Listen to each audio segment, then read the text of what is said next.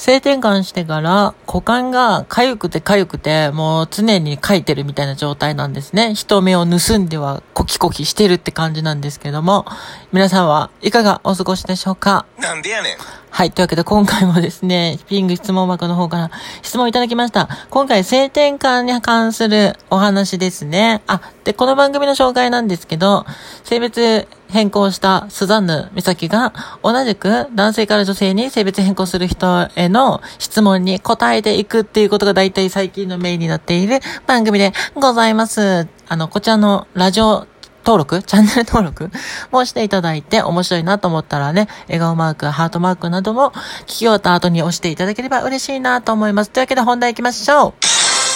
SRS 手術後は集中治療室で麻酔が切れるまで待っているのですが、麻酔が切れたら痛いと思うのですけれども、ということで、はい、質問いただきました。ありがとうございます。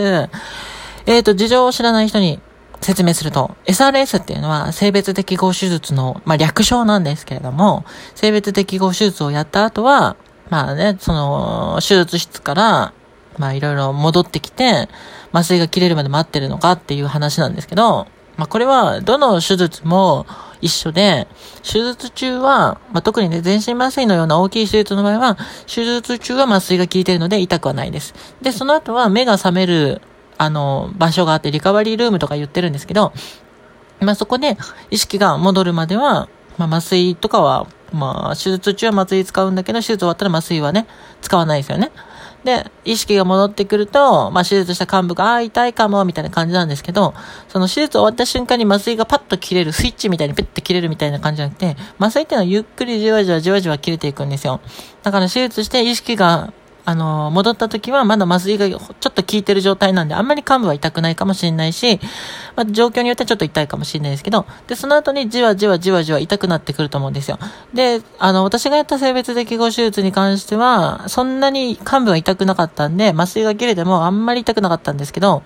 術式とか病院によってはね、痛いかもしれないので、そういう時はね、あの、まあ、点滴で痛み止めをこう定期的に注入されるかもしれないし、あ、私もあれか、手術終わってからリカバリールームでしばらくは、その点滴に注入する感じの痛み止めっていうのをしばらく打たれてたのかな、何時間かね。で、だいたい落ち着いて痛みが弱くなってきて、あの、病室に戻ってくるんですけど、入院してたんですけどね。入院してる病室に戻ってくるんですけど、その時はもう麻酔とかは特にはなかったと思います。あの、飲み薬のね、痛み止めとかはあったかなと思うんですけど、私はあんま覚えてないんだけど、あんまり飲まなかったかなと思いますね。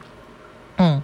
だから麻酔が切れるまで待ってるかって言うと、まあ、待ってるって感じだと思うし、麻酔切れたら痛いんですけど、あの、手術直後は点滴とかに混ぜる麻酔とかを注入してもらったりするし、痛み止めの薬とかもらったりするので、あんまり痛くないかなと思いますね。まあ、痛い、痛くないって言ったら嘘ですけど、そこまで死ぬほど、のたうち回るほど痛いってことはないですね。ちょっとズキズキするかな、みたいな。まあ、私が手術とか整形とかに慣れてるから、まあ、これぐらいの痛みは当然だなと思ってる基準があるので、あんまり気にしないんですけど、初めて手術する人はちょっとびっくりするかもしれませんね。え、こんな痛いのマジでって思うかもしれないですけど、まあ、そんな感じですね。というわけで3分で終わっちゃったな、これ。えっ、ー、と、多分ね、この人同じように質問を他にされてて、えっ、ー、と、あた。麻酔が切れた時に目が覚めてベッドに運ばれるまでは麻酔も何もないんですか？みたいな。その間痛そうですか？っていう質問ももらってますけど、目が覚めてベッドに運ばれるまでは麻酔は何もないんだけど、その手術の時の麻酔が効いてるので痛くはないよっていうことですかね。まあ、そんな感じで終わりたいと思います。この番組では皆様のお便り質問を募集しております。スザンヌ美咲こちらのチャンネルのお便りというところ、質問というところから、まあ、メッセージ送れますので、そちらの方から送っていただけると嬉しいなと思います。そしてこちらのチャンネル面白いと思ったらぜひフォローしていただいて、え通知が受け取れるようにしていただきたいなと思います。で、スザンヌ美咲は YouTube、Twitter、Instagram やってますので、興味があったら検索してみてください。というわけで、では次回のラジオでまたお会いいたしましょう。間違えたぞ。